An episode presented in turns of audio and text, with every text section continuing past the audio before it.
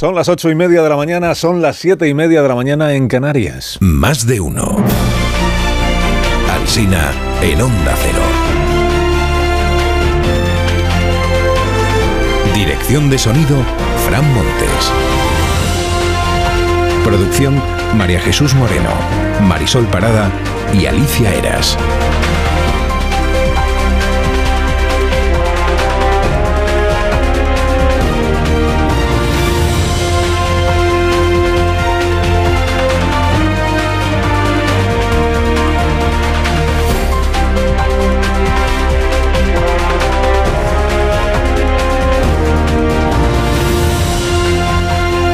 Está acabando el mes, se nos está acabando el mes, mira que lo venimos avisando. Y mañana ya es que se acaba, o sea, queda lo que queda. El mes de enero. Estamos aquí hasta las 12 y 20 en cadena, a partir de las 12 y 20 en emisión local. Esto se llama Más de Uno, esto es la radio, esto es Onda Cero. Y hay una enorme emoción hoy en el Congreso de los Diputados. Hay emoción. Junts ha dicho que no descarta votar en contra de la amnistía, porque se le queda corta la amnistía tal como está presentada. ¿no? Hay una gran emoción porque el PSOE negocia. El PSOE negocia amnistiarlo todo. Delito de traición a la patria incluido, a cambio de que Junts le garantice estabilidad. Son varios los diarios que apuntan hoy esta posibilidad, ¿no? La negociación existe. Hasta última hora. Así que hay que entender que cuando la portavoz socialista, la señora Peña, ayer dijo esto, No hay ningún cambio al respecto. se refería no a que no vaya a cambiar la ley de amnistía, sino que no hay ningún cambio eh, respecto de la manera de proceder del Partido Socialista, ¿no? Ahora que si línea roja, ahora que si le quitamos la línea roja, que si hay delitos que no se pueden amnistiar, que si ahora los amnistiamos todos, en fin, veremos cómo queda. Eh, Las apuestas dicen que la amnistía se aprueba hoy seguro en el Congreso de los Diputados, ¿no? Falta saber si se animarán a corear el sí se puede, sí se puede los de Esquerra Republicana, que prepara una puesta en escena pues propia del acontecimiento. Estará allí el señor Junqueras, que regresa al Congreso de los Diputados en el que fue diputado un ratito el señor Junqueras hace tiempo. ¿no? Regresa para dejarse ver y para celebrar la aprobación de la ley de amnistía esta tarde. ¿no? Oye, ya que el presidente Sánchez ha anunciado su deseo de verse tanto con Junqueras como con Puigdemont, pues hoy tiene la ocasión ya de hacerse la foto con el primero de ellos, con el líder de Esquerra Republicana de Cataluña. La foto, un agraciado por la impunidad y un agraciado con la investidura de tú a tú. Si no se la hace hoy es que no quiere hacérsela. Bueno, del juez Aguirre, nueva estrella de los periódicos. El juez Aguirre, que es el juez de Barcelona, que lleva lo de la trama rusa del procés y otros casos, ¿eh? Otros casos. Por ejemplo, el del Barça también lo lleva. El del juez Aguirre dice el diario El País que añade incertidumbre a la amnistía. La vanguardia que compromete el perdón de Puigdemont por las conexiones rusas, que igual son las conexiones rusas las que comprometen a Puigdemont y no el juez. El Mundo y el Español dan detalles de estas conexiones. A la luz del auto difundido en el día de ayer, 16 implicados en las reuniones con emisarios rusos en los días previos a la declaración de independencia, dice El Mundo. El español dice citas en Moscú para desestabilizar la Unión Europea. Lo resume en una tribuna hoy Nicolás de Pedro. Dice, ante las dudas que pudiera albergar Puigdemont, hablamos del mes de octubre del año 17, Rusia le estaba animando con un mensaje a que proclamara la independencia con un mensaje privado de un país miembro del Consejo de Seguridad de Naciones Unidas. Si Puigdemont dudaba de si lanzarse o no a la piscina, el emisario de Putin le estaba asegurando que ellos pondrían el agua a la piscina para que se pudiera lanzar sin problemas. Tú declara la independencia y nosotros te apoyamos económicamente y con los 10.000 soldados, aquellos que se publicó también en su día. 10.000 soldados, pues hay que defender Cataluña. El diario independentista del Nacional.cat eh, trae una tribuna de su director, de Antic, que opina que unos rusos siempre aportan una imagen de espías muy necesaria para cualquier relato ficticio. Entiende él que es lo que están haciendo algunos jueces, relatos ficticios. Revela en su columna Antic que ayer estuvieron negociando sobre cómo acaba lo de hoy estuvieron negociando Puigdemont, Turul, Nogueras y Gonzalo Boye por parte de Junts per Cataluña y Félix Bolaños, Santos Tardán y José Luis Rodríguez Zapatero por parte del Partido Socialista. Dice, ninguno era capaz de encontrar la piedra filosofal que satisficiera a ambas partes. La En la redacción de la, de la cosa.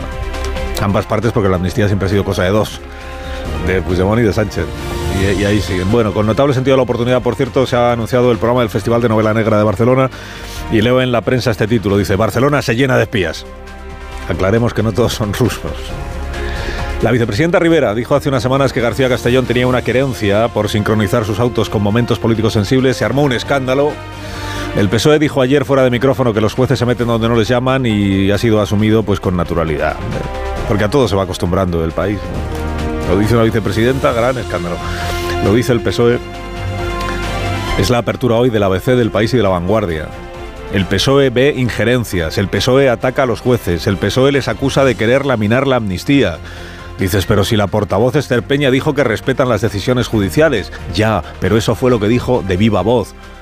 Luego alguien dijo en nombre del PSOE Fuentes Socialistas a los medios otra cosa. Es lo de la transparencia, es usted. Dado que todos los diarios publican el mismo entrecomillado palabra por palabra, entiendo que fue un texto lo que difundieron las fuentes socialistas. Igual un WhatsApp o algo así, ¿no? Que yo quiero saber quién lo ha escrito, John. No solo por el aroma pseudocientífico que destila esta frase que dice, los tiempos de la judicatura están empíricamente alineados con los de la política. Empíricamente. Sino por este uso de la expresión al albur. Dice, el Poder Judicial actúa al albur del legislativo. Hombre, al albur significa que está en manos de lo que el legislativo vaya haciendo y entiendo que lo que está anunciando el PSOE es justo lo contrario, ¿no? que pretende el Poder Judicial decirle, marcarle el camino al legislativo. Bueno, se utiliza semánticas. La pretensión de influir en la ley le parece al PSOE horrible.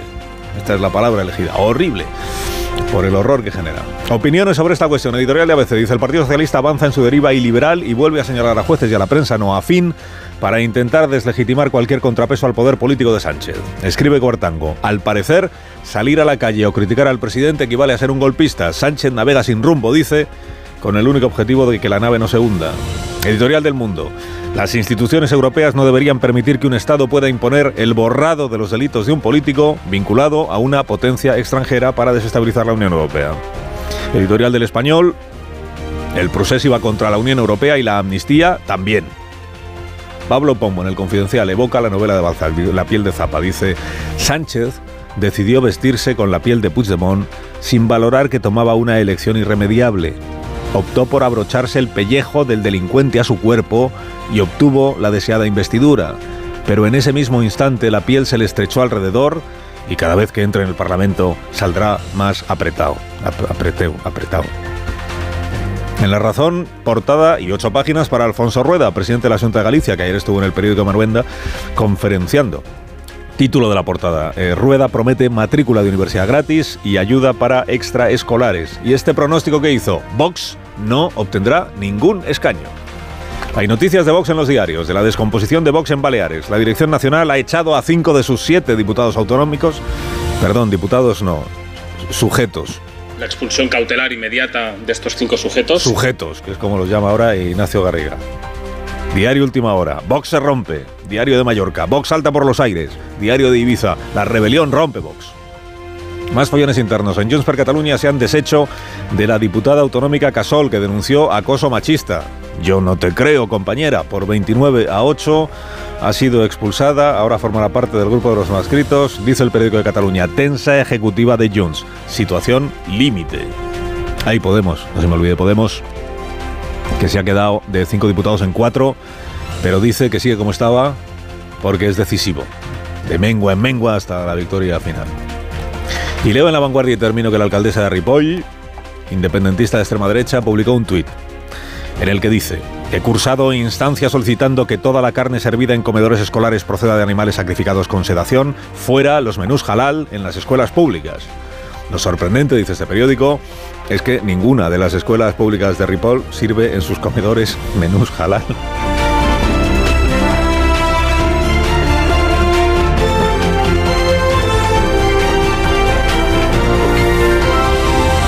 Carlos Alsina en Onda Cero, somos más de uno. Sí, sirven, son patatas, patatas. Las patatas que nos gustan en este programa son las patatas hijolusa, que nos ofrece todas las variedades seleccionadas para disfrutar de un alimento de calidad todo el año. Patatas Hijolusa. A ver esa foto, decir patata. ¡Hijolusa! En el supermercado, dale la vuelta al envase y encuentra nuestra marca para garantizarte una gran calidad en tu mesa. Patatas Hijolusa. Amamos las patatas. Empresa colaboradora del Plan 2030 de apoyo al deporte de base.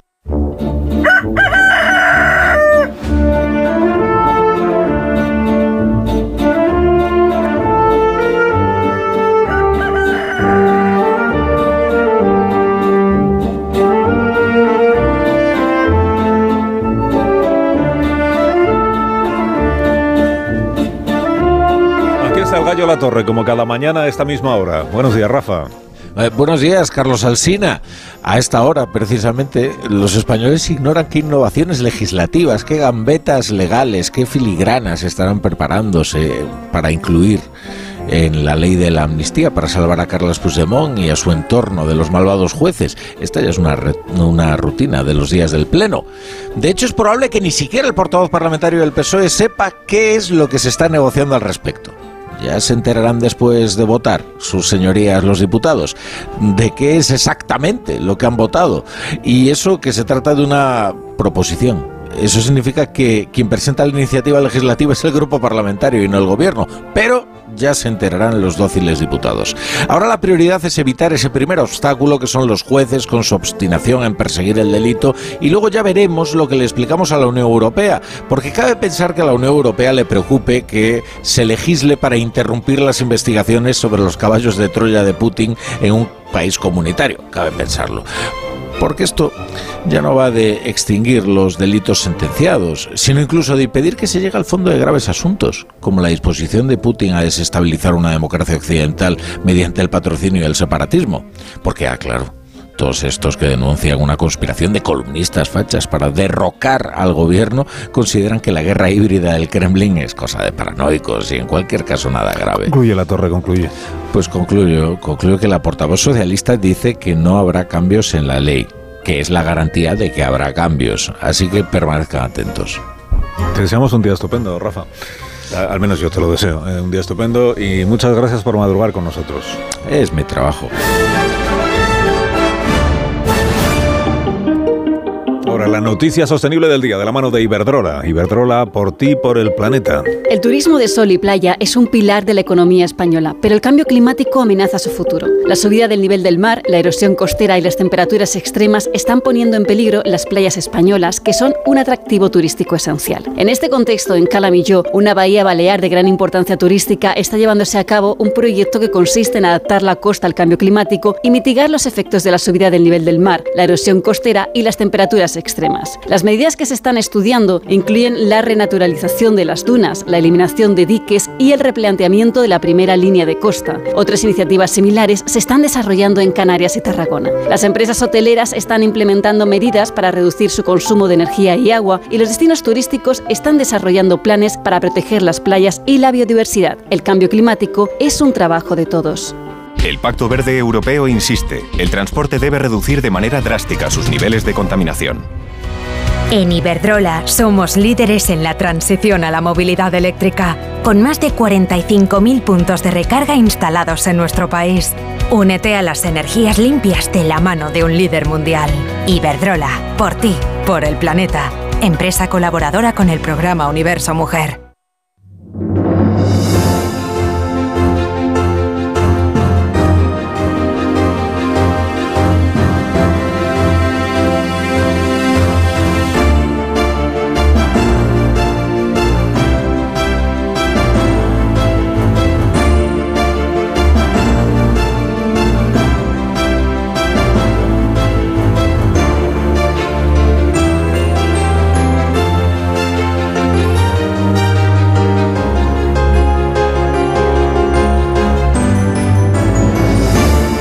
9 menos 17 minutos, una hora menos en las Islas Canarias y para alegrarle la mañana a los oyentes de este programa, aquí están los contertulios que se van a ocupar de analizar para ustedes de forma amena, de forma cercana, accesible siempre, entretenida, las claves de la actualidad de este día.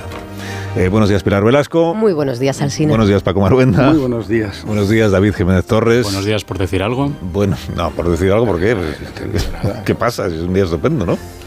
Bueno, hoy se vota la amnistía, ¿no? Ah, bueno, buenos días Marta García Ayer. Buenos días, Carlos. Es que siempre se me olvida que, que David eh, lo, lo somatiza, somatiza, somatiza, la actualidad. Con el crespón sí, negro. buenos días, Rubén Amor. Anuncia que va a venir eh, el domador de leones y, y, el, y, lo primero que hace es decir que se sale de la pista. David, por favor, céntrate en el criterio de diversión que ha exigido el... No, hombre, diversión el, tampoco, pero el una cosa, del pues, circo. Una cosa ¿no? animada, en fin, la audiencia sí. pues son las 8. Dice buenos días por decir algo. La buenos días por decir algo, pues no. Está camino del trabajo, han madrugado, pues no estamos de buen humor a estas horas de la Bastante mañana. La radio está que- también para entretener, para levantar el ánimo, para decir pues que hay otra, hay otros asuntos. Si no quieres, no habla- si quieres no hablamos de la, No, no, no, no, de la no. amnistía. Bastante tenemos con que siga siendo enero. Claro, lo de la trama Es esta de compraventa de cadáveres en Valencia, por ejemplo, que igual te Sí. pueden Ah, parecer sí, más. sí. Lúdico. más sí, lúdico el El tema. chip que dice Elon Musk que ha metido en un cerebro humano ya. Pues ese asunto no lo tenemos previsto. Pues, eh, me gusta más el de los ca- compraventa de cadáveres Cadáveres. Eh, Ayer, si hubieras estado ayer, habríamos hablado de lo del cartel de la Semana Santa de Sevilla, que es un acontecimiento. Pero ya hoy, pues igual ya está todo dicho, ¿no? Sobre el cartel. Pero es que el tema es el que es. El tema es el que es. Bueno, no, no hablamos todavía de, de la amnistía. Mm. Y no hablamos todavía de las negociaciones que a esta hora de la mañana deben seguir, supongo, entre el equipo negociador de Puigdemont y el equipo negociador de Sánchez, al que veo que pertenece el expresidente Rodríguez Zapatero, además de Santos Sardán y de Félix Bolaño, según la información de Antic, que suele tener buena información, sobre todo de la parte de, de los eh, Puigdemones. Eh, no hablamos de eso, si tú no quieres. No hablamos de que a Pero que 12 yo sí horas quiero, de que... que sí a do- a 12 horas de que se vote, que como decía Rafa, los diputados del Grupo Socialista, por ejemplo, pues no saben, saben lo que van a tener que votar, que es a favor de, pero no saben lo que va a decir finalmente el texto de la tal. Eh, pero no hablamos de eso si, si tú no quieres. Eh, tampoco hablamos, si te parece, pues de Estado de fuentes socialistas dicen que hay, un alineamiento empírico entre. Me, gusta mucho la redacción de este. No sé si se debe llamar comunicado no, porque es como que no es oficial, pero, pero sí, lo, sí lo es.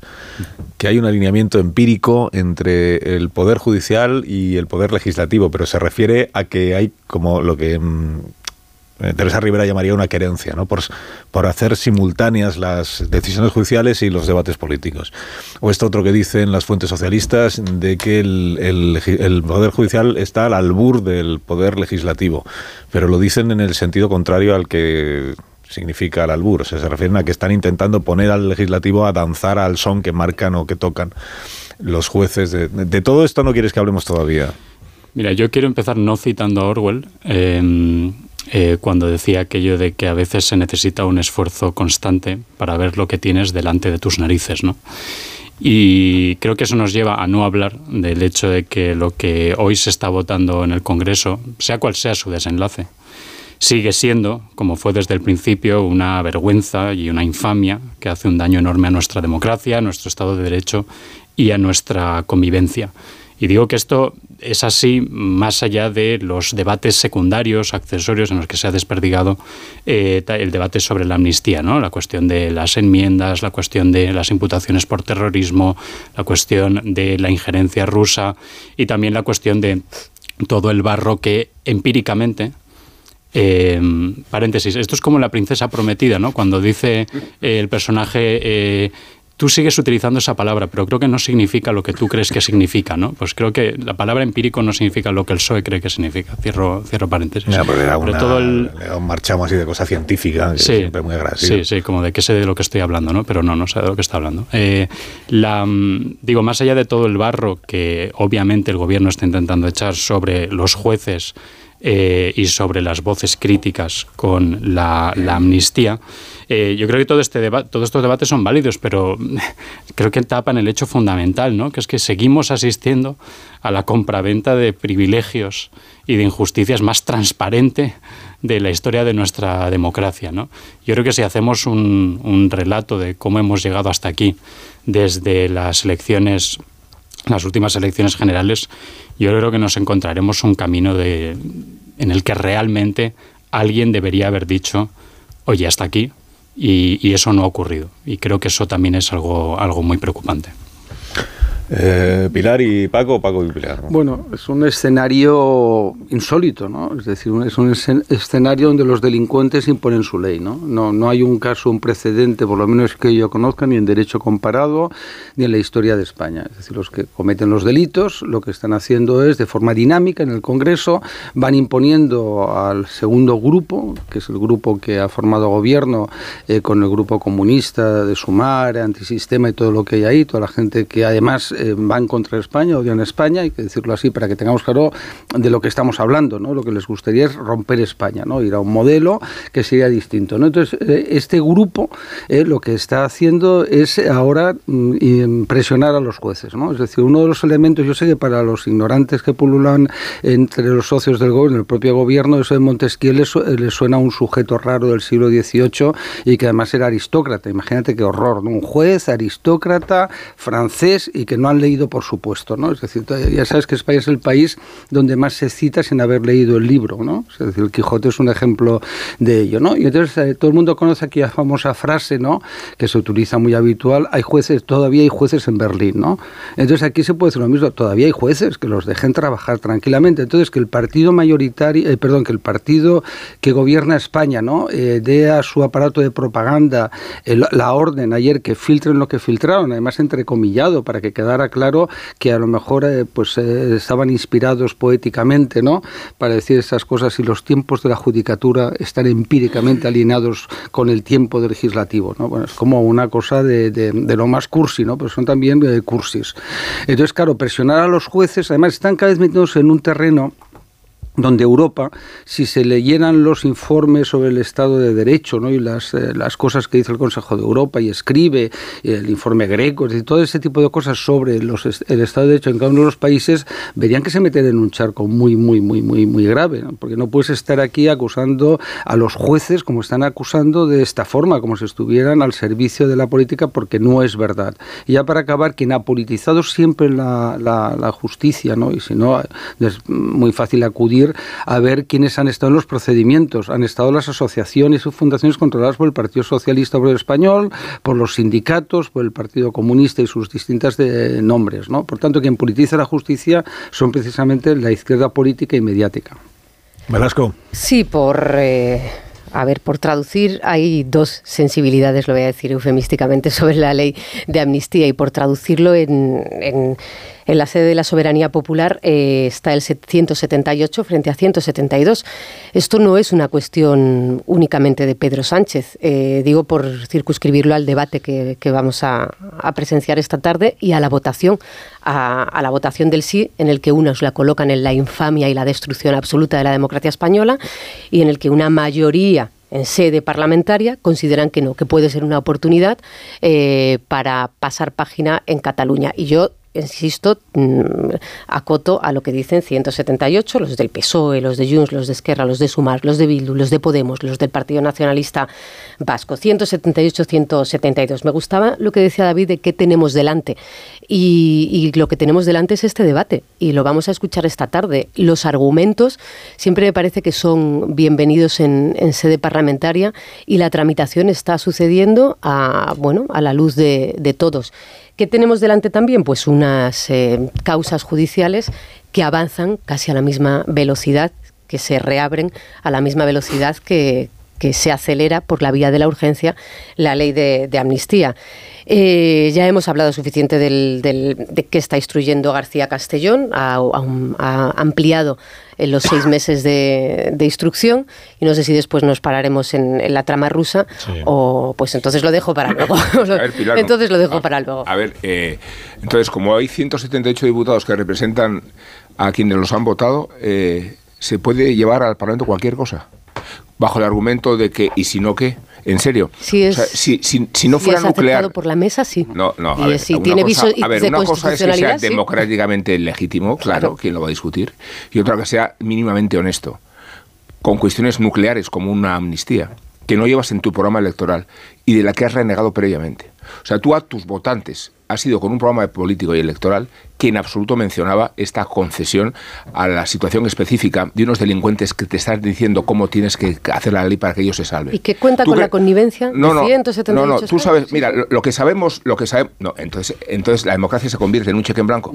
¿En serio? ¿Cheque en blanco no? No, sí. Eh, yo, yo no, llamaría la tramitación parlamentaria cheques en blanco, eh, ni muchísimo que la pureza menos. de este proceso está en que... Yo no he hablado de pureza, primero porque... sí, has hablado de transparencia. Has hablado de transparencia. Eh, he hablado me gustaría de representación, de representación y soberanía. No, aquí hablamos primero de opacidad, porque toda la trama... Cuidado que son eh, dos cámaras ¿eh? las que representan la soberanía nacional. Sí, pero estamos hoy en, el Congreso. ya estaremos mañana en el Senado. No, hoy no, hoy hablamos del Congreso. No, hablamos de... Si no fuera, si no fuera por el Congreso no existía la ley de amnistía. Esto va así. Podemos hablar del peso de cada cámara. da derecho el acta diputado. Cuidado. Si da derecho a tergiversar tu propio programa electoral, que si lo hubieras anunciado en esas circunstancias, sabrías que no tendrías 178 diputados a favor de esa iniciativa. Si quieres hablamos de lo que dice la opinión pública de verdad a través de las encuestas, que me parece un criterio mucho más equilibrado que el decir, puesto que ya tenemos esta mayoría considerada, hacemos lo que quiera. No es incompatible, estoy, estamos de acuerdo. No, sí, sí. no, es que, claro, a mí me encanta el entusiasmo de la democracia representativa y creo en ella, pero no cuando se trata de profanar lo que uno lleva a un, programa político y electoral. Pero no me digáis que no tendría su gracia que hoy David pudiera dormir más tranquilo gracias a Junts y que, que, que, Junts frenase la tramitación de la ley porque no para, le para vigorizarla, pero lo hace para vigorizarla, pero, no, pero, no se porque ganaría, renuncie pero se ganaría tiempo no, porque lo el hace gobierno, para vigorizarla. El gobierno, el Partido Socialista sigue diciendo que no va a aceptar quitar ahora del texto nada más, que no va a quitar esa, esos restos que le quedan al bueno. terrorismo grave, pero Junts dice alta que traición, es que de verdad va, va, a llegar un momento en, lo que se le conceda a Puigdemont sea la inviolabilidad, pues que se hable por... directamente de la inviolabilidad, porque es de lo que estamos hablando. Yo por, por o sea, alusiones. No se alobe, Amón, no se alobe. No, ¿Cómo no, me voy a alobar? No interrumpa, Amón, no, no interrumpa. No, no, no, interrumpa. Los estaba europeos se lo han uso, concedido, por eso no está en estaba España. yo en el uso de la palabra. Hemos prometido una mañana entretenida, una mañana al, al optimista. ¿no? Por alusiones, yo tengo un libro publicado en el que dejó claro Marta que yo nunca duermo. Nunca duermo. Es verdad, es verdad muy interesante además. y luego, muy, muy recomendable. Y luego diría, a ver, es que aquí creo que a veces confundimos, yo creo que el análisis político no puede ser eh, como el comentario de un partido de fútbol, ¿no? El PSOE coge la pelota, la lleva por la banda, centra y Puigdemont marca de cabeza y mete el gol, ¿no? O sea, exactamente lo que está pasando por todos lados. Pero lo que quiero decir es, pues ha quedado muy, lo que quiero decir es que es, es, evidente, claro, o sea, claro, claro que hay una mayoría parlamentaria que va a votar a favor de la amnistía, pero es que claro que eso es así y si ese fuera el límite del análisis, entonces no tendría ningún sentido lo que estamos haciendo aquí. Yo lo que planteo es ir más allá y decir que eso que se va a votar es algo que en una democracia avanzada no debería ocurrir, que es la compraventa de impunidad a cambio de apoyo parlamentario. Y es que este tipo de compraventa de privilegios es que es más viejo que la tos. O sea, es que no es, no es algo difícil de analizar lo que está pasando en el Congreso. Y es que, por supuesto, si lo que fuera a ocurrir en el Congreso, si la votación de la mayoría fuera ilegal o ilegítima, estaríamos, estaríamos claro, teniendo debates muy distintos. Para mayor escándalo, a medida que trascienden por menores judiciales de una y otra causa, la ley se va adaptando. Eh, precisamente porque son los dictados que requiere la parte concernida por los delitos los que están estableciendo cuáles son los límites ellos mismos de su propia inmunidad.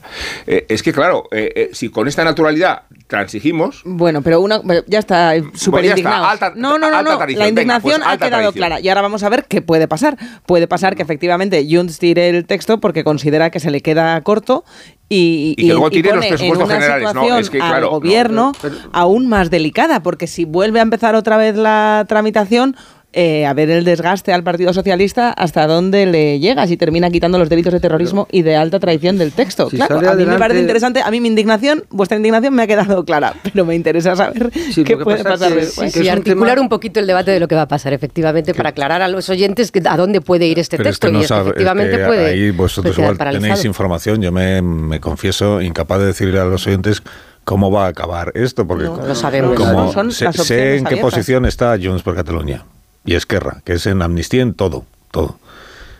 Ignoro en qué posición está a esta hora de la mañana el Grupo Socialista. Bueno, el Grupo Socialista no pinta nada con todo el cariño a los diputados. Ignoro en qué posición está Pedro Sánchez a esta hora de la mañana sobre esta cuestión. Eh, y como ignoro en qué posición está a esta hora de la mañana, ignoro a qué- en qué posición estará a las 12 del mediodía, a la 1 de la tarde, a las 3 que empieza el pleno y cuando llegue Pero la hora de votar, porque como tiene una posición eh, fluida. Pero eso ya es enormemente representativo, pero ya lo que no tengan ni idea de lo que van a hacer y hasta dónde van a poder, lo pero sin, sab- su debilidad. sin saber qué posición tiene el líder del Partido Socialista, que es el que manda en todo, a esta hora de la mañana, y sin saber, por tanto, lo que acabará diciendo la ley de amnistía, sí sabemos que 178 diputados lo apoyan. Porque hay diputados a los que les da igual lo que diga la ley de amnistía. Claro. Espérate que a lo mejor Eh, Junts yo creo que no, de verdad. eh, Yo creo que no. Yo, creo creo que, que también sí. banalizaríamos, perdón, el debate si creemos que hay pues una mayoría de todos los partidos que he nombrado que bueno que van ahí que aprueban la ley de amnistía como si no fuera con ellos, ¿no? Pero es que se la creen. Aceptemos que hay gente que Bueno, se la cree. Es que, creer. es que el Partido Nacionalista Pero, Vasco se la cree. ¿quién se Es que el, es que el pero no, BNG se la cree. hay que escuchar el debate. No se la creen, hay que escuchar los argumentos. los pormenores es que quirúrgicos seguramente con que se aplica a un sujeto. Discúlpame, Rubén, es que seguramente quienes estén votando sí a esta ley de amnistía se la crea más que el Partido No es- Socialista. no es verdad y solo porque- tenéis que escuchar el debate y los Pilar, argumentos. no, pero, pero Pilar, es que- tú sabes que hace que unos Sumar no se cree la ley de amnistía. Hace unos meses, hace en estos unos términos- meses- es que no sabemos cuáles son los Es que no lo sabemos cuáles Es son que los hace unos meses nos reprochaban que estábamos debatiendo sobre una ley de amnistía que no se sabía cómo iba a ser. ¿Te acuerdas de aquello? Sí, de, ¿de qué estamos debatiendo? Si no sabemos lo que dice la ley de Y amnistía. también se decía que había Es- opacidad en la es que tramitación y nos hoy que hemos se leído hasta los informes técnicos. Hoy que se va a aprobar, ver, es que hoy que se va a aprobar, no sabemos aún lo que va a decir la ley de amnistía, ni si va a amparar un, del- un terrorismo sí, otro terrorismo no, si va a amparar el delito de alta traición sí o el delito de traición no. Y lo que yo digo es, a los diputados que van a votar a favor de la ley de amnistía les da igual que la amnistía cubra el delito de alta traición o que no lo cubra. Les da igual que, que cubra la, eh, los delitos de terrorismo que lo pueden Les da igual porque van a votar que sí cuando les digan ya toca votar. Yo es que lo ¿Y que- cómo ha quedado la ley de amnistía? Ya os lo explicamos mañana. Yo diría. Claro, o sea, porque hay- realmente creen es la efectivamente que las creo que- acusaciones son vacías, vacuas de contenido, por eso votan que sí. Dudo que todos votaran si realmente creyeran que hay una alta traición y que Puigdemont es un espía ruso que le pasa información del Estado directamente no al Kremlin. Si lo creyeran de pero no verdad, pueden dudo que estuvieran votando que no sí. pueden en votar una ley en función de lo, de lo- No, no, no. pueden votar una ley en función de una instrucción Eso judicial o de lo que ellos Bueno, piensen no. de una instrucción Eso judicial. decimos nosotros. Tienen pero que votar en conciencia si les parece que el delito de alta traición es amnistiable en España o no les lo parece, es. les parece que está forzado y que no existe y que podrían imputarles. Algunos decían, Pero oye, es- es que igual mañana ya tenemos las Torres Gemelas. Eh, eh, por tanto, pero como están en ese, Pilar, digo, como están encerrados Es que- es en esta dinámica perversa, yo traigo los Torres- argumentos. No, no, eso no son argumentos. Pues entonces no hay negociación, que lo los amnistíen argumentos todo que y ya estamos escuchando, ¿eh? cuando salen en sus ruedas de prensa. hablemos- una hablemos- eh, hablemos- en este programa, eh, que es yo- un programa, tu proyecto un programa de lúdico. entretenimiento y de radio comercial. ¿eh? Yo, yo creo que se puede. Estamos al albur de la publicidad. A ver, yo, yo creo que efectivamente hay gente que cree honestamente en que la amnistía es buena.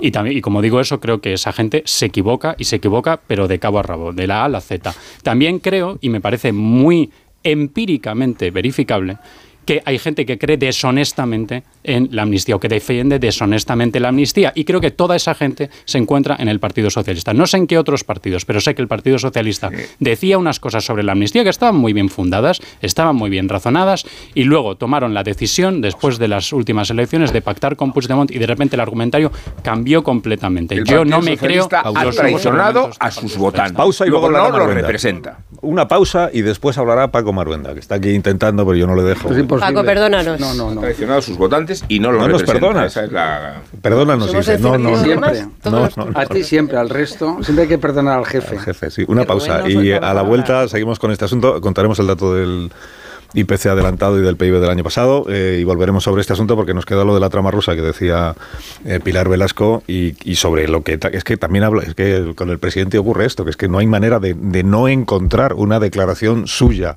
cada vez más reciente por cierto en la que sostuviera la posición contraria a la que sostiene hoy. Y sobre la trama rusa del procés también le sucede. Ahora lo escuchamos. Más de uno en Onda Cero. Carlos Alsina. De uno en Onda Cero.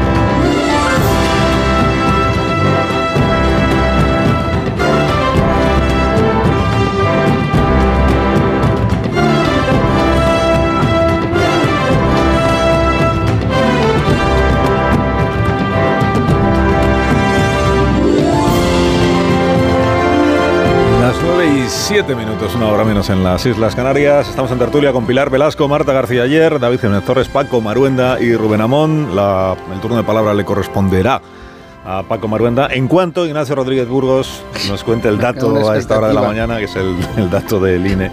Los datos del INE, uno es el adelantado de los precios del mes de enero, el provisional. y el otro es el dato del PIB, eh, o sea, del crecimiento económico de nuestro país en el 2023. Eh, buenos días, Ignacio. Hola, muy buenos días. Pues mira, vamos primero con los dineros, con los dineros de la gente, que es el IPC, la cesta de la compra.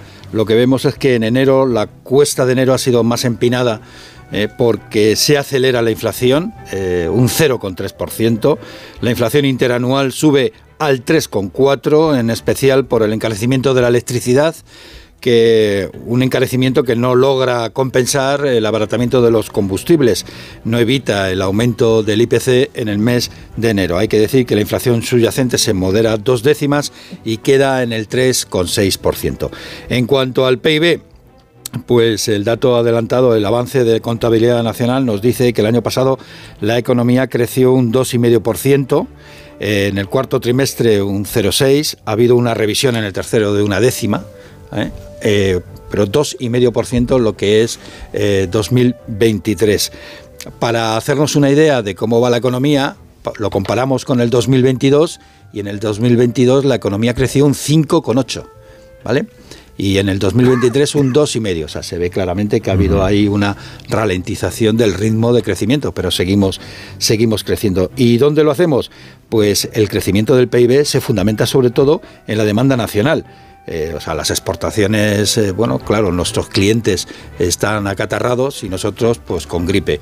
Y también se nota en las importaciones que son menores, pero la demanda nacional aguanta y aguanta ¿por qué? Pues aguanta sobre todo por el por lo que tiene que ver el consumo público de las administraciones públicas y de los hogares, es decir, el consumo privado. Eso tiene que ver también con el empleo. Estos son los avances por ahora y bueno, a lo largo del día iremos ampliándolo según vayamos conociendo más datos de lo que cómo terminó el año económicamente. El ministro de Economía, eh, Cuerpo, Cuerpos, Carlos se llama. Carlos Cuerpo. Perdóneme que aún no me he familiarizado con el Carlos Cuerpo, el ministro de Economía, dará una rueda de prensa, ¿no? Hoy o comparecerá después del Consejo de Ministros o algo para que se le pueda preguntar por estas cuestiones. Aparte, pues es, es, que he visto que ha grabado un vídeo en esperemos, su despacho, eh, pero además de Esperemos, eso, pero creo que está defendiendo la candidatura española eh, de Madrid a. Ah, que no está aquí. A, a, pero sería interesante que saliera después. Sí, digo, no se vaya a generalizar ahora la costumbre esta, en lugar de hacer una rueda de prensa, me grabo un vídeo en mi despacho y lo difundo, que esto ya lo hemos, ya lo hemos vivido, lo hemos sufrido en otras sí. etapas, bueno, en esta misma etapa. Bueno, ya sabes que no hay cosa más cara en el mundo que una buena rueda de prensa. No se prodiga mucho. O sea, se ha, se ha vuelto carísimo. Que no se prodiga mucho el ministro. No, no, le gustan los medios. No, pero se explica, protagonismo. pues se explica muy bien, ¿eh? Sí, pero que no. Hablas, explica bien. Así empezaron otros y han acabado dando mítines, o sea que no te preocupes. Dale tiempo. Otras dices, ¿no? He dicho otros, pero si tú te está, estás pensando en otras, estoy de acuerdo. La de Nadia Calviño, lo digo para bien. Estoy de acuerdo con, contigo. Esto discretamente y... Adiós, Ignacio. Vale, hasta ahora, un abrazo. Adiós, Ignacio. Sí, sí, la ministra o el ministro del Interior, por ejemplo, que también era muy, muy, poco técnico. dado a... El típico perfil técnico que... Cuando era juez de la Audiencia Nacional decía que los jueces hablan en sus autos, porque no había manera de que diera... Fíjate, ahora da mítines y todo, o sea que no hay ningún problema. Bueno, gracias Ignacio y que tengas buen día. Paco Maruenda quería decir alguna cosa sobre este debate que habéis tenido los demás eh, respecto de la votación hoy de una ley de amnistía o de un texto que en realidad a esta hora de la mañana pues aún no sabemos exactamente qué es lo que va a decir. Lo, lo que está pasando es muy interesante porque Sánchez, como es cortoplacista, no se da cuenta, ¿no? Es decir, cuando él dice dice, o cuando el PSOE dicen, vamos a llevar a Rajoy una comisión de investigación, y mañana a ti, ¿eh? y mañana a ti, es decir, porque al final las responsabilidades parlamentarias y penales, y penales, que es lo que le asusta, son para todos, ¿no? Es decir, aquí esto no, lo de la impunidad no sirve, ¿no? Y aquí se plantea algo de una enorme trascendencia en este terreno del derecho constitucional, ¿no? Puede unos votos de una mayoría producir una mutación constitucional que luego habrá el Tribunal Constitucional que controla esa misma mayoría, es decir, está hablando de Conde Pumpido, eso, eso, es legítimo, es legal, es éticamente correcto, porque aquí se confunde y hemos visto a una vicepresidenta del gobierno confundirlo, ¿no? Es decir, el término eh, soberanía nacional, quién representa la soberanía nacional, que son las Cortes, es decir, como hay mucha ignorancia pululando desgraciadamente en el Congreso de los Diputados, pues claro, ocurre que escuchas cosas rarísimas, ¿no? Si las nacional no reside en las Cortes, reside en el pueblo español. Punto. Ya está. Y las Cortes Generales solo pueden hacer aquello para lo que están habilitados. Es decir, eso es la realidad objetiva. ¿no? Que lo van a imponer, pues es probable que hoy suceda, ya lo hemos vivido. Entonces, a partir de ahora, cualquiera lo podrá hacer. Es decir, mañana puede haber una mayoría, imaginémonos, permitirme la, eh, la ucronía, ¿no? de Vox, ¿no? y Vox decide pues que por medio de una ley mm, decide pues mutar la Constitución ¿no? y decidir lo que a ellos les dé la gana. Eso sería lógico. Es absolutamente todo tan irracional, tan disparatado, ¿no? Porque luego salen los pseudo expertos jurídicos que no han estudiado derecho, ¿no? Yo el otro día en un periódico nacional muy importante, ¿no? Leía unas cosas atacando a los jueces y tal, y yo decía, pero si esta persona ni estudia derecho y es el experto en temas de tribunales, ¿no? Digo, oye, pues resulta que el juez García Castellón, por ejemplo, ¿no? Que ha estudiado derecho, que ha hecho una carrera judicialmente brillante, que está en la Audiencia Nacional, que ha hecho una oposición para ser juez, ¿no? Letradas de cortes, ¿os acordáis las críticas? Hombre, Piedad García Escudero, yo es que cuando critican a Piedad García Escudero, que es una mujer que ha hecho cuatro oposiciones, ¿no? Cuatro oposiciones, ¿no? Por un informe que a la izquierda política y mediática no le gusta, ¿no? Entonces, con un par, si me permites, deciden criticar ese informe. Oye, pero usted qué ha estudiado exactamente, ¿no? Es decir, porque claro, al final, si aquí vale todo, si todo el mundo puede decir cualquier barbaridad, pues oye, no pasa nada, oye, pues yo voy a opinar de medicina, que vaya por delante, no tengo ni puñetera idea, ¿no? Esta ley es inconstitucional, es decir, por más que se empeñe, es inconstitucional, es decir, no tiene un pase, ¿no? Lo que están haciendo es una barbaridad. Mira, yo si fuera eh, indultar a Puigdemont me parecería bien lo, lo, criticaría políticamente, pues no me parece, yo creo que habría que reformar la ley de indulto y habría que incluir... Jugarlo antes, entre otras cosas. Sí, no, no, bueno, digo, permíteme la... Digo para que la gente lo entienda, ¿no? Es decir, que llegara aquí, fuera condenado y al día siguiente quedara indultado. Me parecería bien, no me gustaría, me parecería una barbaridad porque lo he dicho muchas veces, la ley debería, en indulto, debería ser reformada, reelaborada para prohibir expresamente los indultos a los políticos. No puede ser que un político es indulte a sí mismo, indulte a sus amigos. Es lo que prometió Sánchez cuando estaba. Bueno, pero es que claro, ya para acabar, mira, ahí entras en el tema final. ¿no? A otro indulto. Esto que has dicho de indultar a.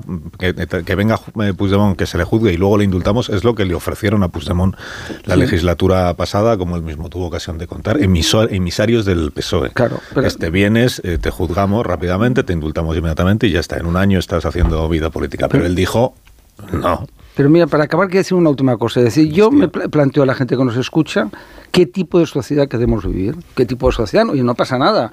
Queremos aceptar una sociedad donde sea éticamente correcto en política la mentira y que el presidente en una empanada mental, eh, pues eh, parafrasea a Aristóteles, Platón o a no sé cuál le dirán mañana que tiene que, decir, ¿no? Es decir, queremos ese tipo de sociedad donde yo, yo acepto que uno se equivoque, yo me equivoco mucho, imagínate dirigiendo un periódico, pues las veces que me equivoco, pero otra cosa es cuando el mentir, es decir, estamos aceptando de una forma la impunidad de un delincuente, la mentira de un presidente y de su equipo, me parece, de verdad, a mí me indigna como ciudadano, te lo juro, no, no es una posición ideológica, no acepto la mentira. Los recelos que tiene eh, Junts obedecen a que la ley se quede antigua nada más ser aprobada porque a medida que existan novedades judiciales respecto a estos casos que conocemos y respecto a otros, puede resultar que sea insuficiente para que Puigdemont regrese en las condiciones en las que él quiere regresar. Y este es el escándalo.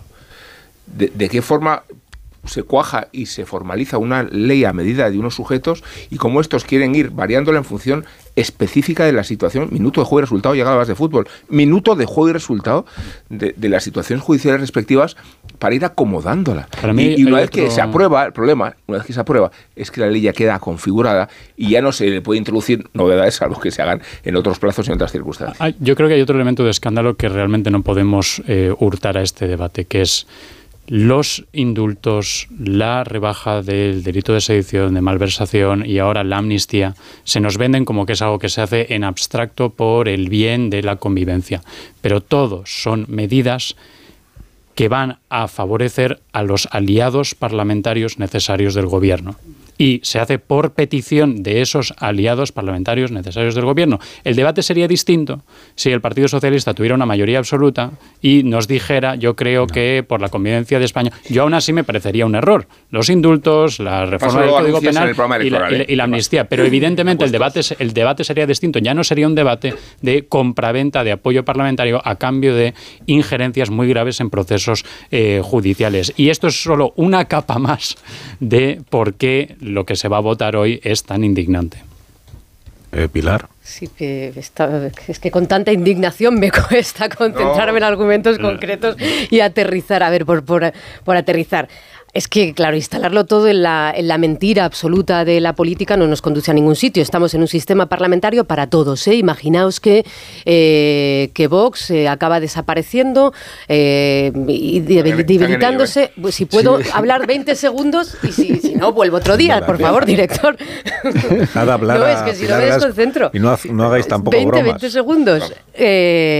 digo que, imaginemos que Vox desaparece eh, gracias a que el Partido Popular eh, pues cambió, dio un volantazo y decidió pactar y gobernar con la ultraderecha.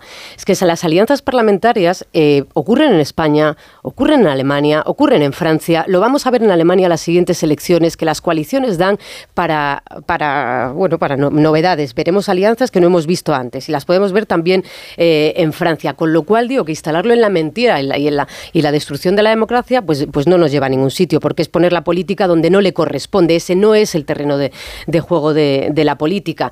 Y, nos, y vamos al, al, punto inicial. Eh, el punto inicial es, hay dos modelos. Claro que el Partido Socialista se ha visto forzado.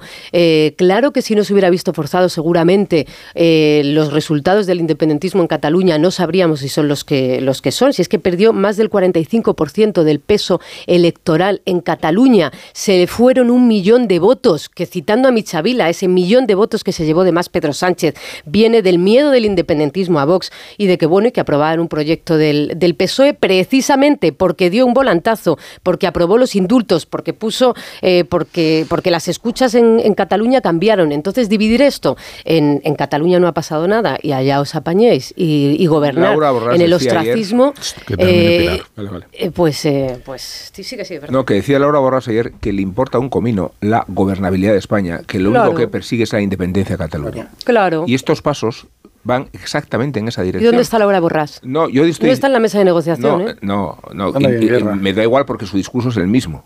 Me, da igual porque el propósito es idéntico. El propósito idéntico que identifica a Junts con la ambición y la expectativa de sabotear la Unión Europea a través de un proceso independentista financiado por Moscú o alentado por Moscú o fomentado por el Kremlin. ¿Qué tal? ¿Y qué tal si investigamos esta línea? Por muy pintoresca que nos parezca. Porque lo que es pintoresco es que un presidente de la Generalitat como la trama rusa. Ah, vale, digo, un presidente de la, hombre, ah, estoy hablando de Kremlin, pues sí, que es que ya se investigó. Es que ya se investigó. y, se, investigó y un juez puede tener, si no, te parece mal, la capacidad y la autonomía para seguir investigándola, ¿no? Sí, claro que sí. Y en ese contexto, inquietarnos, ¿qué es lo que decía Sánchez? Cuando eh, floreció la trama rusa y qué recelos le exponía a Junts y con qué naturalidad ahora esos recelos se van a observar como una nueva cesión y una nueva forma de consentir las necesidades aritméticas que tienes que Dejadme que recuerde, porque si no, no me la vais a dejar, dejadme que recuerde esto que dijo el presidente Sánchez el año 22, eh, o sea, anteayer, en el Congreso de los Diputados, en una comparecencia que tenía que ver con la guerra de Ucrania y con la invasión rusa de Ucrania, y en la que el presidente acordaba, pues que hizo, en mi opinión, un discurso muy sólido contra Vladimir Putin, contra la violación de la legislación internacional, contra las maniobras que desde el régimen ruso se realizaban para desestabilizar a la Unión Europea y cuando dijo aquello de que ninguna agresión contra otro país debe tener claro Putin que va a quedar impune, ninguna agresión. Bueno, el presidente en ese mismo en ese mismo pleno parlamentario en respuesta a Miriam Nogueras de Junts per Catalunya eh, dijo esto. Yo agradezco mucho, señoría, que usted eh, marque distancias para con Putin y para con ese régimen, porque usted representa un partido político que han jugado con fuego y han coqueteado con Putin. Fue muy aplaudida esta frase del presidente. ¿Qué significaba jugar con fuego? El presidente, ¿qué es lo que sabe que ha hecho Junts per Cataluña con Putin para llamarlo jugar con fuego y coquetear?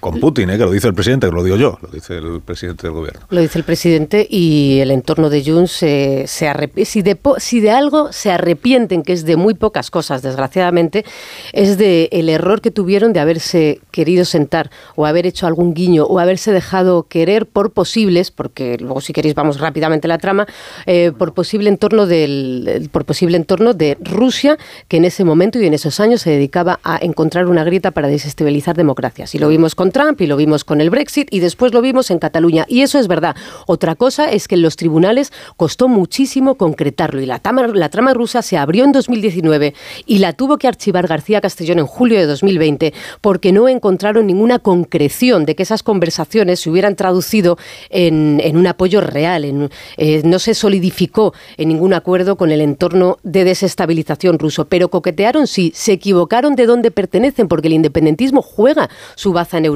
Se fugó a Bruselas Puigdemont, no se, no se fugó eh, a Siberia, eh, donde tienen encerrada a Navalny, con lo cual eso yo creo que a estas alturas todavía el, el Junsi se arrepiente. Yo sigo queriendo saber qué, significa, qué significa jugar con fuego. Significa, por ejemplo, que el presidente de la Generalitat de Cataluña, porque Puigdemont todavía estaba en el cargo, el presidente de la Generalitat de Cataluña aceptó verse en el Palau de la Generalitat con un emisario del Kremlin presentado así por Terradellas que era el responsable de Relaciones Exteriores de Convergencia.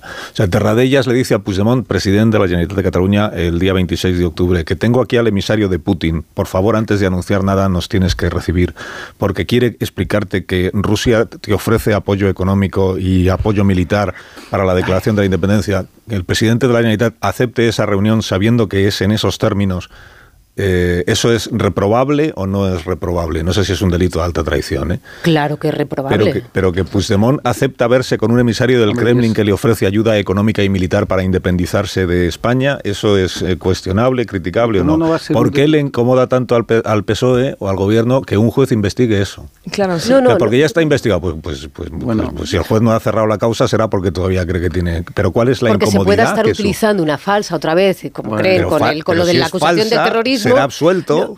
sí, claro, pero esto, de, esto de la es que el derecho también tiene reglas, ¿eh? Como la política, algunas, Los jueces. hay una cuestión. Entonces, si hay una certeza de que eso ya se archivó, no se puede volver a abrir, eh, porque en derecho eso no se puede hacer. No está claro que esté archivado, no está claro que se archivó por García Castellón. Pero, pero hay. Pero que son, son dos sumarios distintos. Uno es el de García Pero con las mismas reuniones, y, eh, los otro mismos es el del personajes. juez. El juez Aguirre no ha archivado su investigación.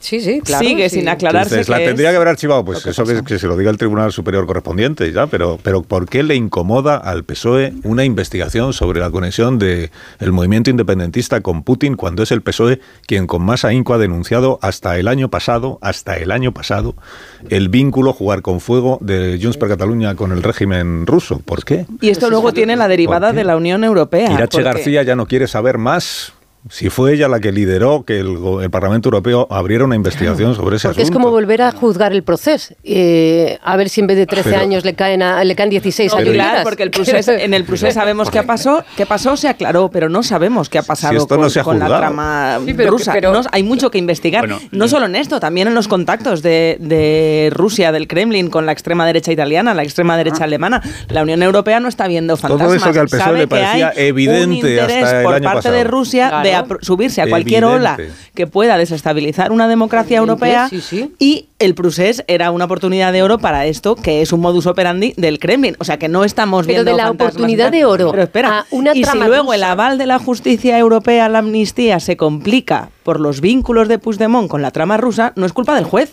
Es que es culpa de esos vínculos. No, yo creo que Pero es, es sí. culpa, es culpa claramente del PP. O sea, yo creo que estamos a dos telediarios de que eh, lo que nos explica el PSOE es que empíricamente está demostrado que la culpa de la injerencia rusa fue culpa del Partido Popular porque sentó muy mal en Moscú la sentencia del Tribunal Constitucional, se sintieron agraviados en sus derechos eh, históricos y eso mm, a la larga, a más a más, pues generó la, la invasión de, de- de Ucrania. ¿no?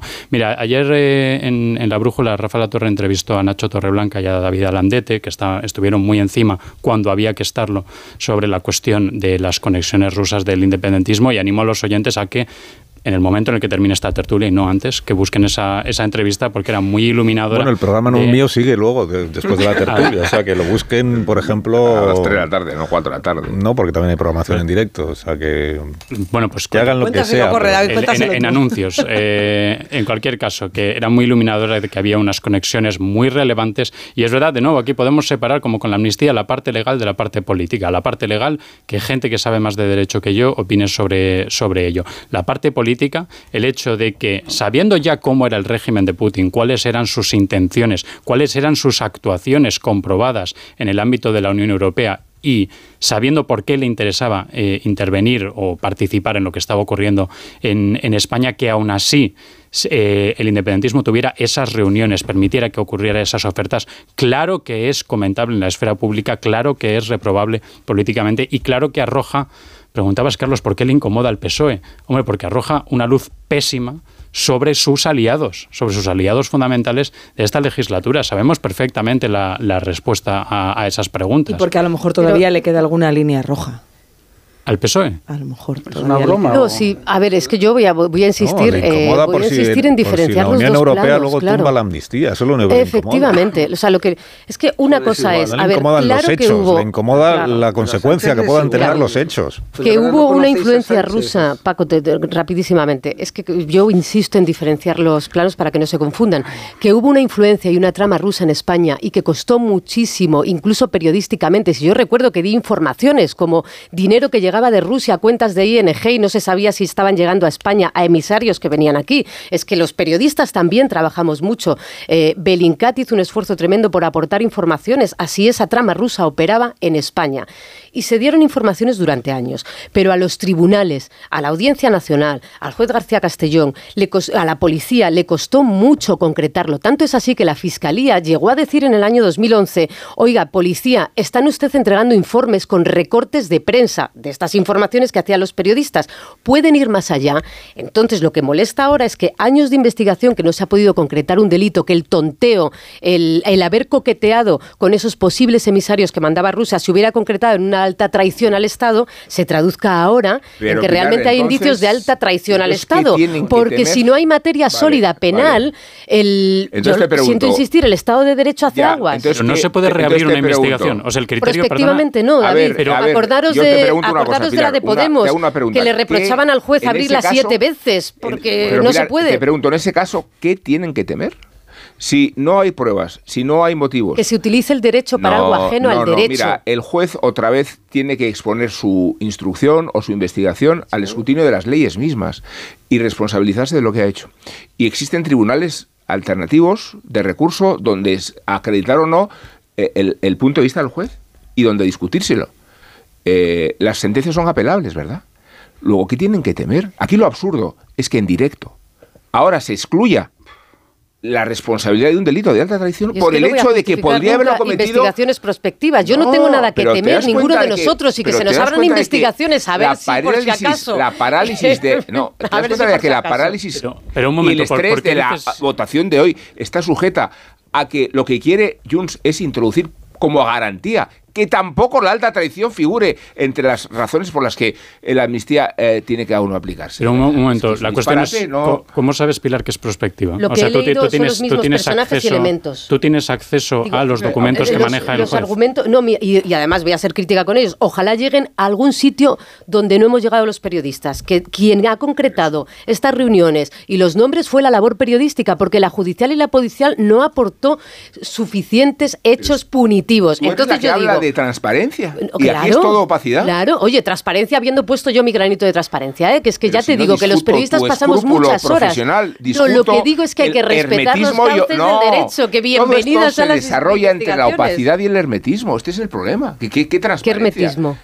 el de los actores involucrados en, en, cómo se redacta una ley de amnistía y ah, hoy vamos a tener. A ver, eh, pero fijaos, fijaos en cómo se van moviendo los marcos, ¿no? O sea, cuando se habla de eh, cosas que eh, favorecen a los, a los independentistas, entonces la política tiene que triunfar por encima del derecho. Pero cuando resulta que hay cosas que dañan a los independentistas, entonces es que el derecho, el derecho hay que respetarlo, que tiene sus ritmos, que no se pueden hacer investigaciones prospectivas, etcétera, etcétera. A mí lo que me parece asombroso es que constantemente cada vez que hay un juez que está tomando decisiones en sus investigaciones que pueden afectar a los intereses de este gobierno para mantenerse en el poder, de pronto empieza todo este discurso para cuestionar las motivaciones de ese juez. ¿Por qué se mueve? ¿Por qué actúa cuando se actúa?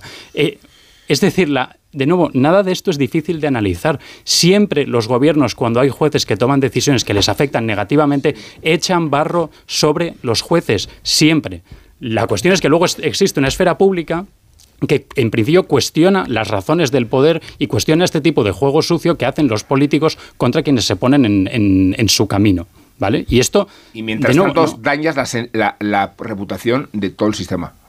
Porque eh, esta es la forma de pervertirlo y profanarlo dudar siempre del criterio del juez cuando sus investigaciones te competen. Y cuando trata de oponer argumentos y razones al escándalo verdadero. Me niego a la fe ciega de ninguno de los actores. Me niego a la fe ciega de ninguno de los actores. Paco, ¿quieres decir algo? Voy a una pausa. Sí, ¿eh? no, yo voy escuchando con gran interés. Como Está interesante la tertulia. sí, sí, ¿no? no, porque claro, escucharlo de investigación prospectiva, ¿qué es investigación prospectiva? ¿Qué es? Es decir, cuando un juez tiene sobre la mesa una denuncia, ¿qué tiene que hacer? O creamos, podemos crear hacer una cosa, como la Unión Soviética, creamos comisiones parlamentarias que sean las que deciden lo que pueden investigar los jueces, ya está. Eso es lo que le gusta a Sánchez. No es posible en España. Prospectivo es un término, por cierto, trasladado, como nos gusta aquí en España, del modelo inglés, ¿no? De echar peces eh, en un río e ir buscando a ver qué pillas, ¿no? Es decir, no es prospectivo, es decir, hay una denuncia y el juez, es que claro, yo, todos tenemos amigos jueces. Es decir, eh, claro, al final se encuentran o eh, compañeros, ¿no? Es decir, yo hice derecho y tengo compañeros que son jueces, que están por ahí pululando, ¿no? Y entonces la situación... Ni Juan ni nada. ¿Cómo? Ni Juan ni parte. Tiene amigos. Juan ni parte. Ni Juan ni parte. sí, es una especulación de, de, aquí, ¿eh? ¿Sabes? Es decir, eh, ¿tienes Vosotros sí tenéis amigos jueces. Sí, no, bueno. No, entonces, claro, al final el juez tiene una decisión, tomar decisiones. Si no hay, oye, una, un defecto de forma, tiene que aceptar lo que le ponen sobre la mesa, ¿no? Y es un juez de garantías, entonces tiene que poner en marcha un procedimiento. Que la injerencia rusa ha existido, sí, como la estadounidense, ¿eh? Yo soy pro-estadounidense, pero los estadounidenses se dedican, como es normal, como hacía el Reino Unido de la Gran Bretaña durante cuando era un imperio, como hacía Francia, como hacía España, desestabilizar a otros países, pues normal, es decir, es un negociado. Esto es una guerra, una guerra unas veces declarada, otras veces soterrada, pues ellos hacen, Putin hace de Putin, ¿no? Y ya está, ¿no? Luego, que las vinculaciones que aquí han existido, pues desde luego, pero tú antes planteas una cosa muy interesante, ¿no? Las líneas rojas, es decir, está muy bien eso, es decir, ¿pueden o no pueden haber líneas rojas a la hora de pactar? Es decir, ¿dónde está la ética? No hay ética. Es decir, porque el problema no es que Sánchez pacte con los herederos de Convergencia y Unión. Oye, pactó el Partido Popular, pactó el PSOE, pero habían unas líneas rojas. Felipe González en el año 96 pierde las elecciones, podría haber formado una nueva mayoría y no lo hace. y hubiera sido fácil, ¿eh? Pilar, muy fácil, ¿eh? ¿Quién lo hace? ¿Lo hace Aznar, no Paco? Sí, sí, Aznar. No, no, pero que Felipe se aparta, ¿eh? No, no, no. Felipe traslada el mensaje claro y directo de que él ha perdido las elecciones. ¿Y qué hace Aznar? Pues pactar. Y pacta. Eh, uno pacta. Yo lo viví, ¿eh? oye, pero por, favor, porque esto, sale a menudo. Puyol no pedía una amnistía.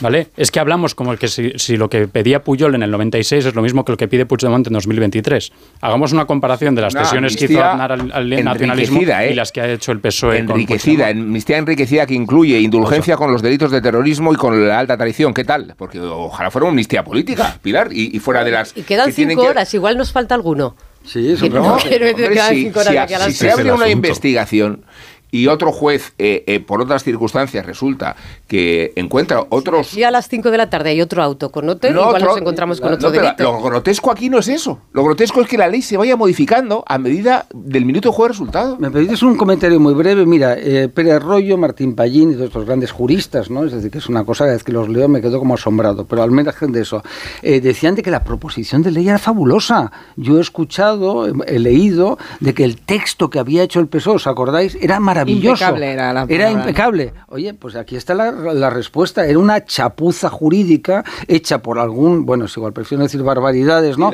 Y hecho por un despacho eh, de París que se dedicó a ayudarles para que encajara con los delitos cometidos y tal en el contexto europeo, ¿no? Es una barbaridad ese ¿Qué pasó con el mediador? ¿Qué? ¿Qué pasó con el mediador? Sí, bueno, aquí reaparecerá, ¿eh?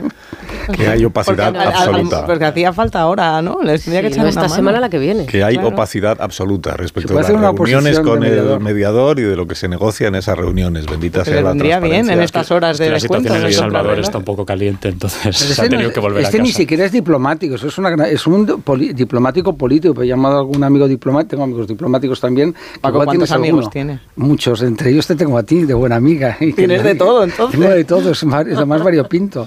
es como una cosa. No, y entonces me este momento dulce vamos a hacer una pausa. ¿Os parece, no? no, no, quería decir que, que, no es un diplomático tal como lo entendemos, sino que es un político que cobra una pasta gansa brutal para dedicarse a esto.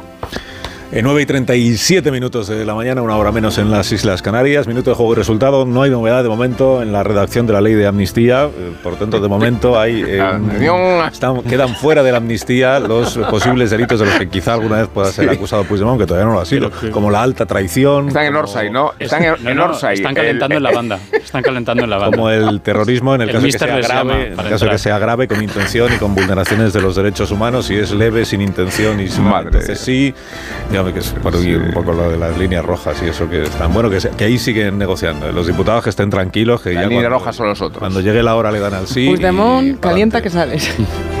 Minuto. Minuto, ahora mismo seguimos. Más de uno. Onda Cero. Carlos Alsina.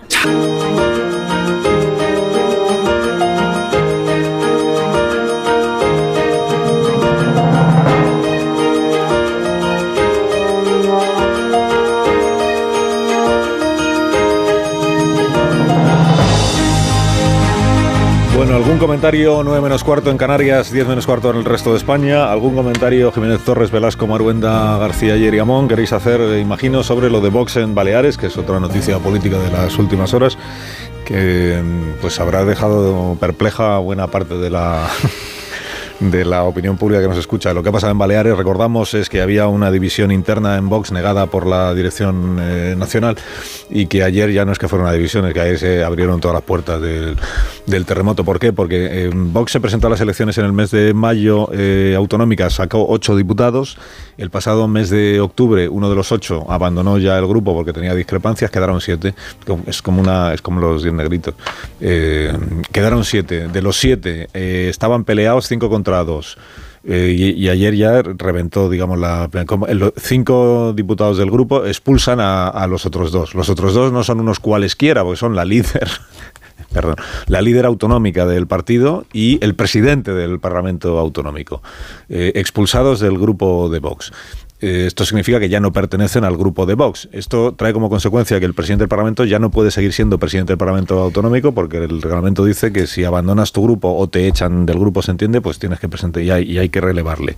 Eh, de los cinco que quedan, que en teoría son el grupo de Vox, los cinco han sido expulsados de Vox, no del grupo, porque no nos pueden expulsar del grupo, pero sí del partido.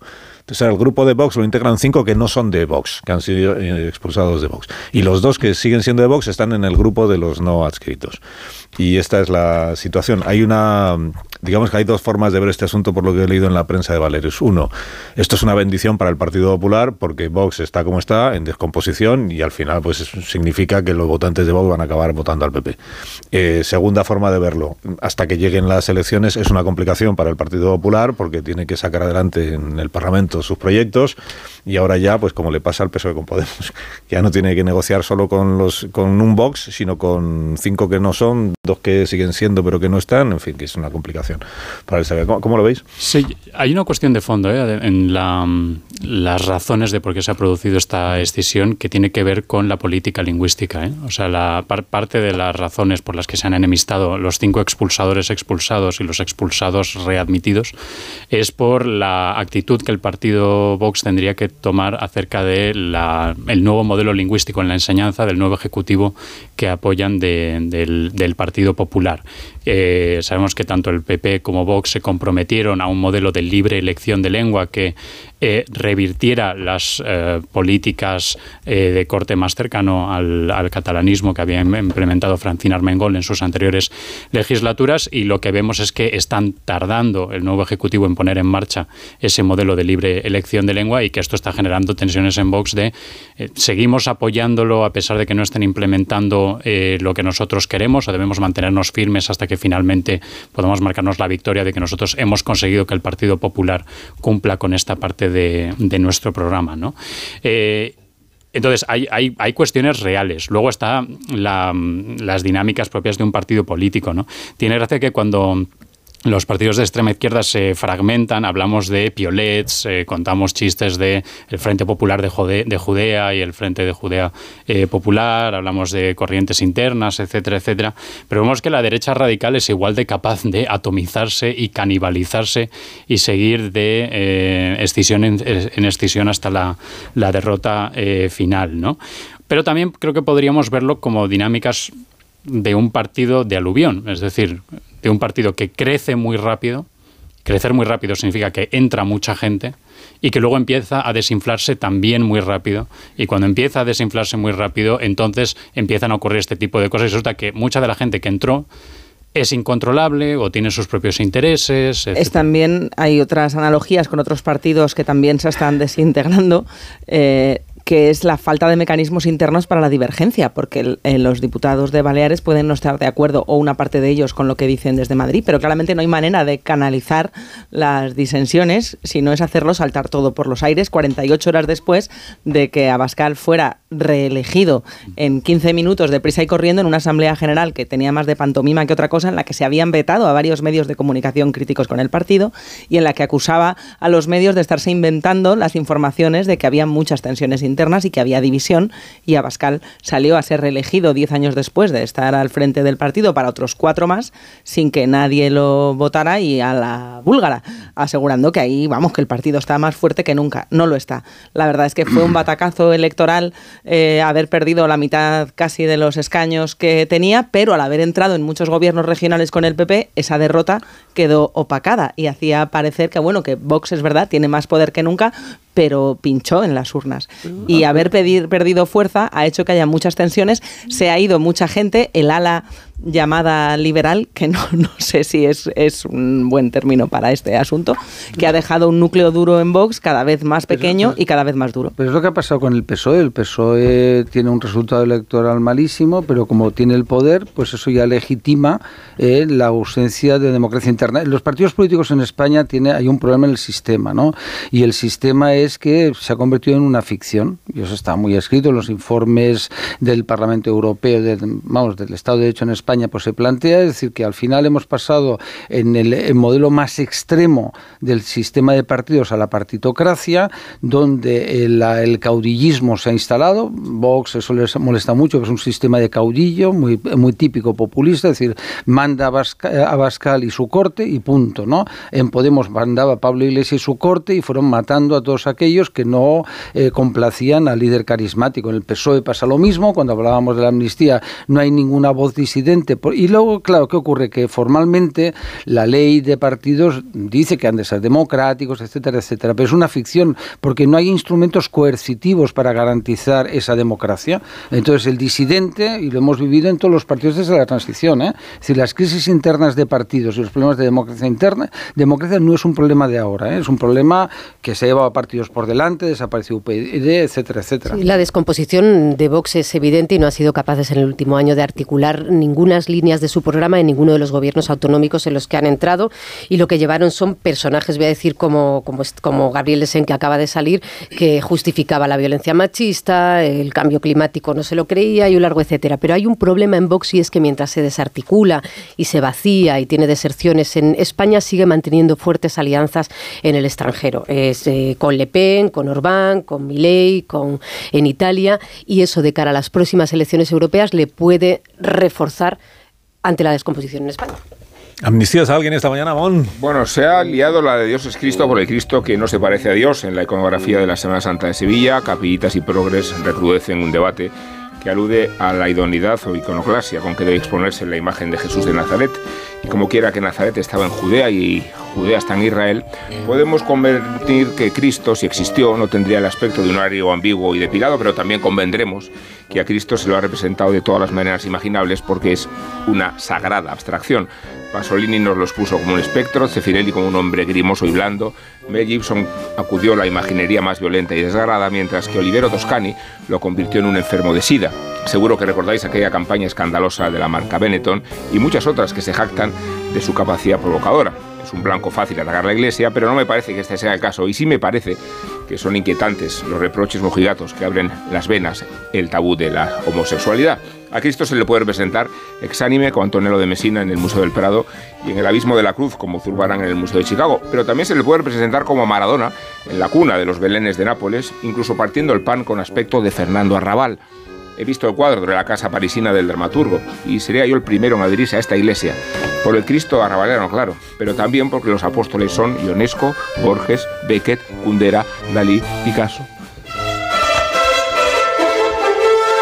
Ahora Marisol Parada os regala unos Callahan para que podáis abandonar las instalaciones. Los Callahan que ya sabéis que están fabricados por auténticos artesanos y con la última tecnología para caminar. Los pies de cada persona son diferentes y también es única su forma de caminar. Por eso los Callahan, gracias a su exclusiva tecnología Adaptation, se adaptan a tus pies, aportándote siempre la máxima comodidad. Aprovecha las rebajas y consigue el zapato más cómodo del mundo en callahan.es. Tecnología, diseño y confort al mejor precio.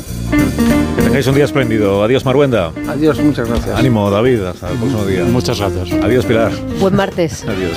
Marta García, ayer, hasta mañana. Hasta mañana. Llamo Rubén, hasta mañana también. Así, Carlos, gracias. Adiós. En cinco minutos contamos las noticias de esta hora.